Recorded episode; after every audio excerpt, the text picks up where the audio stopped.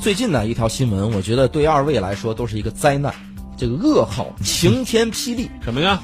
这个，因为我不知道，就是现在这个这个这个风潮啊，它是往哪边走？我觉得我呢是一个已经被时代给抛弃的人。在早早的三十多岁的时候，已经被时代抛弃这个事儿。哎，前两天你知道听那个蒋方舟在一个节目里边说，他说他说我们这种三十多岁的过气的女人啊，都是 都是都是该死的这种，就是等等要被扔进历史的垃圾堆里的这种。就他认为现在时代在飞速的往前发展，就是说我们社会的方方面面在谄媚年轻人，所有东西都是年轻人引领风潮。于是呢，现在一说起来，就是你这个八零后的老女人，就是 都是这种，就八零后，别说八零后了，九零。后现在就是小小小孩都觉得九零后你都过时了，我们懂得你，你根本就不懂。你现在潮流，我们现在所有的上网，所有的东西，针对的全部都是年轻人喜欢的，年轻人的圈子，年轻人的这个呃语言状态。我们永远是在跟风，跟风，跟风。那么呢，零零后或者九五后引领的风潮，这个九零后呢勉强能跟上，八零后呢在后边只能就车尾灯都看不见。然后，但所以就这个这个潮流呢一直在往前走呢。我说这个潮流啊，它有的时候你说是潮流吗？还是说复古，或者说是这个轮回呢？最近我看到一个呃美国的一家公司，这个公司啊名字叫 Beyond 嘛。叫 Beyond 的这个公司，超越公司 Beyond Meat 啊，还有后面那个肉呢啊，这个是 Beyond 乐乐队的意思吗？就是超越嘛，Beyond 就是啊，那个是什么什么超越超越的意思。Beyond Meat 就是比肉还肉啊！您这个英语三级、二级一定是个是花钱买的，美国是二级，美国 美国 Beyond 乐队食食品公司上市。而成为资本市场热炒的话题，为什么呢？这个公司啊，它现在热炒的主要是做什么概念呢？人造肉。哎，其实刚刚小李说的，它的名字叫 Beyond Meat，就是超越肉。你超越肉给省了，人公司叫超越肉。八零后那小门口都吃过是吧？土豆丝啊，卷人造肉，再加点辣椒，哎呦，好吃，是不是？对，你们都吃过吧？但是那个人造人造肉跟这个应该不一样嘛？那样说的是我们引领风潮类似类似。严格来说，人造肉现在分三种，第一种就是我们说的那种小时候吃那个叫素鸡。叫大豆蛋白，呃，豆制品，对，就是大豆蛋白啊。那时候我们确实，说实话，就是怎么说呢，这个肉类供应不足啊，没办法，美国人那时候都吃牛排呢。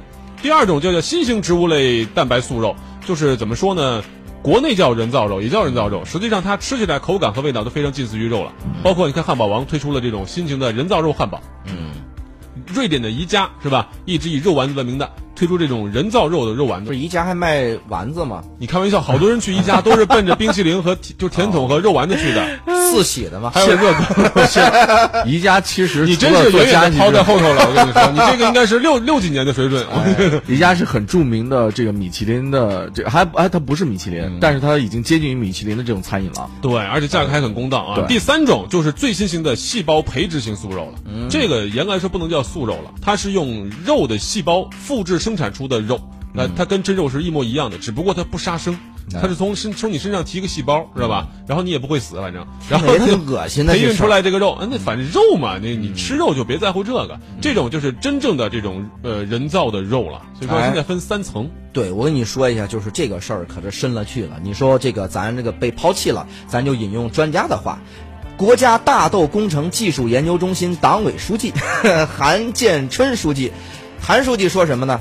他说呀，人造肉是伴随着食品加工技术进步发展起来的，消费者逐步认识到食素对这个，呃，健康和环保的益处。素食主义近年来极为流行，一大批国外的企业推出了素肉汉堡、素肠、素肉饼等产品，在欧美的发达国家已经蔚然成风。那那那，他他他是这么一种表态。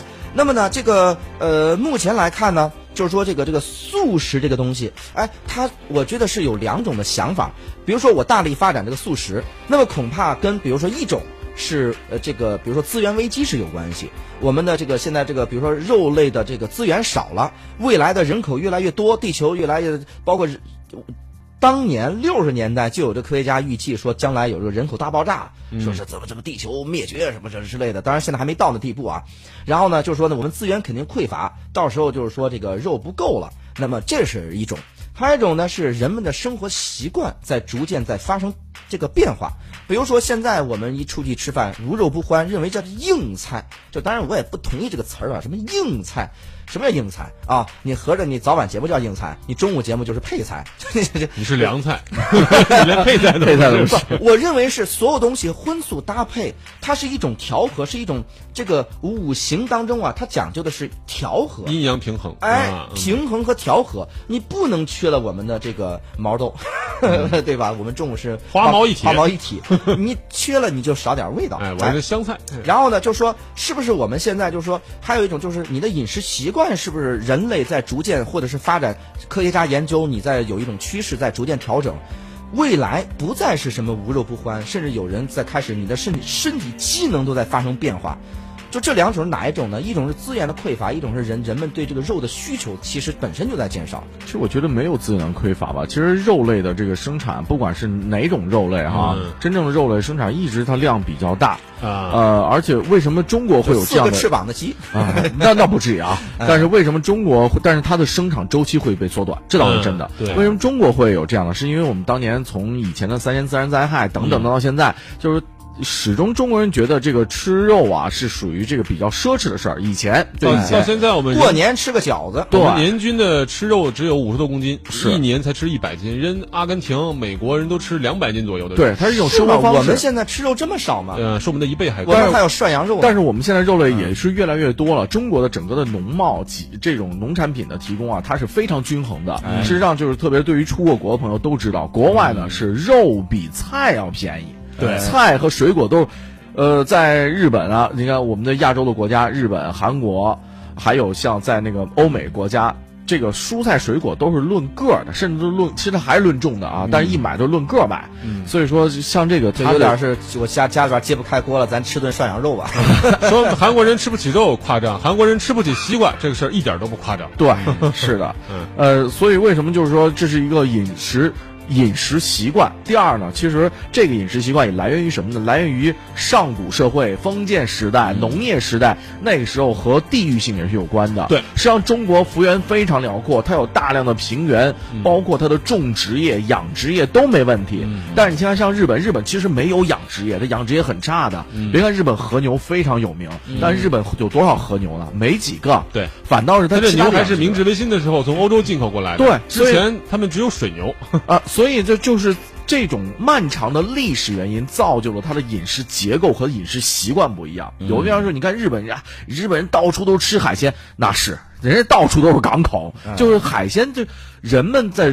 对于食物的选择，一定是有一个先易后难的一个过程。嗯，哪个更难拿到，那它的整个的市场价格，它一定是更贵的。对你看日本菜贵不贵？因为日本没有那么多土地去种植这些农作物。可耕耘的土地就是这个道理耕地太少了。其实真没什么哪个。